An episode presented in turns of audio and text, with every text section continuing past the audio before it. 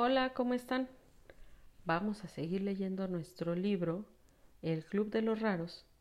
Vamos en el capítulo 4 que lleva por nombre La propuesta.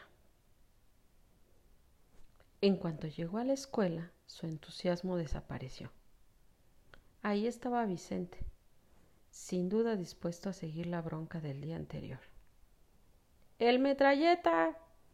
y le cayó encima. Cuando se levantó un minuto después, Hugo parecía una estampa arrugada, la ropa muy sucia, el pelo alborotado y las mejillas muy rojas. Empezó a recoger los libros dispersos por el suelo. En eso andaba cuando apareció el profesor Leandro, el maestro de ciencias. ¡Qué barbaridad!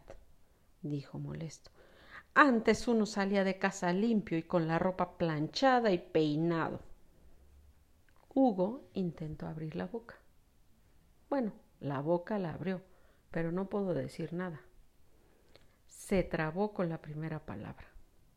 Eso, quédate ahí con esa cara de pasmado, remató con sus mordaces comentarios el, el profesor. Lo dejó solo. Hugo cerró la boca. ¿Cómo lograban los Vicentes de turno que no los atraparan jamás? Se preguntaba Hugo. Rosita, una de sus amigas de clase, de las de verdad, se le, se le acercó por atrás. No tienen ni idea, susurró con cara de fastidio. Creo que ya nacieron directamente maestros sin pasar por la infancia o la adolescencia, repuso Hugo. Si no, no lo entiendo. ¿Te lastimó ese bravucón? preguntó Rosita, refiriéndose a Vicente. No, mintió Hugo. Yo tengo una teoría. Rosita le ayudó a acomodarse la ropa y el pelo. Creo que el que pega en el fondo es un cobarde.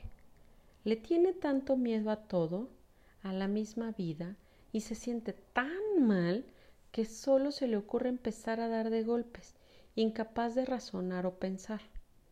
Y el que pega ahora sigue pegando de grande, así que a la larga lo pagará. ¿Y si es muy a la larga? preguntó Hugo. A mi hermana le pegó su novio, y lo denunció. Me dijo que no hay que dejar pasar ni una, agregó Rosita.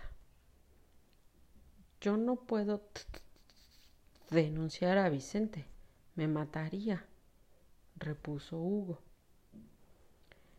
Encima, los de la clase se ríen de sus gracias, agregó Rosita. Como no les pega a ellos, comentó Hugo.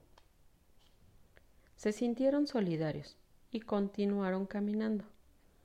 Para cuando Hugo vio a Bernardo, ya no tuvieron tiempo de hablar. Se metieron a clase y la mañana transcurrió de manera más o menos agradable. A Hugo ningún maestro lo hizo pasar al pizarrón ni le preguntó la lección, ni tuvo que hablar. A Vicente lo corrieron de una de las clases por arrojarle pelotitas de papel a Matilde, que como era miope y llevaba unos gruesos y enormes lentes, nunca las veía venir y miraba al techo como si le hubieran caído de ahí. A Matilde la llamaban la cuatro ojos. De hecho, la mayoría tenía algún apodo. A la hora del recreo, Hugo se acercó a Bernardo.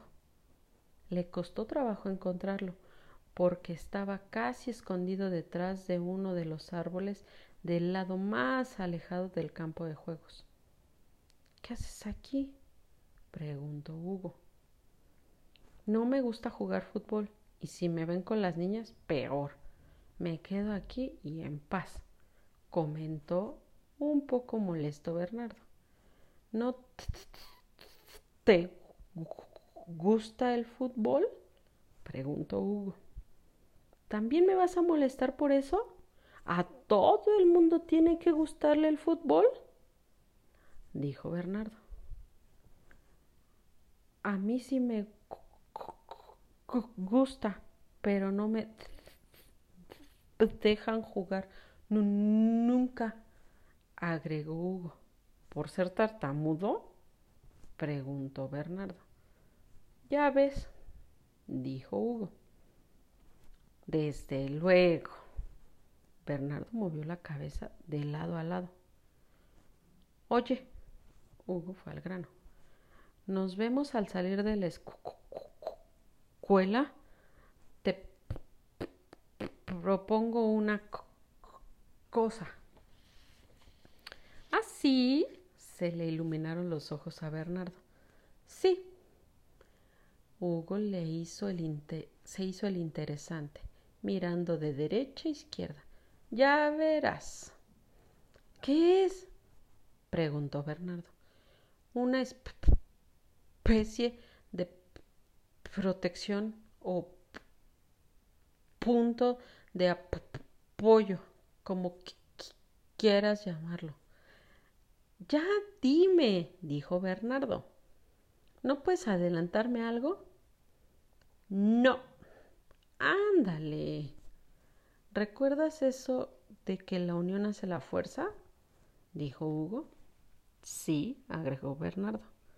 Pues vamos a unirnos, dijo Hugo. ¿Pero seguiremos siendo tú tartamudo y yo disléxico? preguntó Bernardo. Bueno, eso sí, comentó Hugo. Entonces, ¿de qué va a servir que estemos unidos? De todas formas, se meterán con nosotros. No ganamos nada, afirmó Bernardo. Hugo se sintió irritado. ¿Quieres oírme o se lo cuento a otro? ¿A quién? ¿Hay más tartamudos o disléxicos en la escuela? comentó Bernardo. Si fuera Vicente te, daba de cachetadas. Bernardo soltó una carcajada. Si fueras Vicente, no estarías aquí hablándome de planes, se rió Bernardo. Y por cierto, ahí viene. Cierto, dijo Hugo. Vicente caminaba hacia ellos dispuestos a amargarles la vida así que se fueron discretamente con honrosa elegancia sin que pareciera que huían cobardemente de su maltratador. Pues ya está la propuesta. Veremos de qué se trata en el siguiente capítulo. Bye.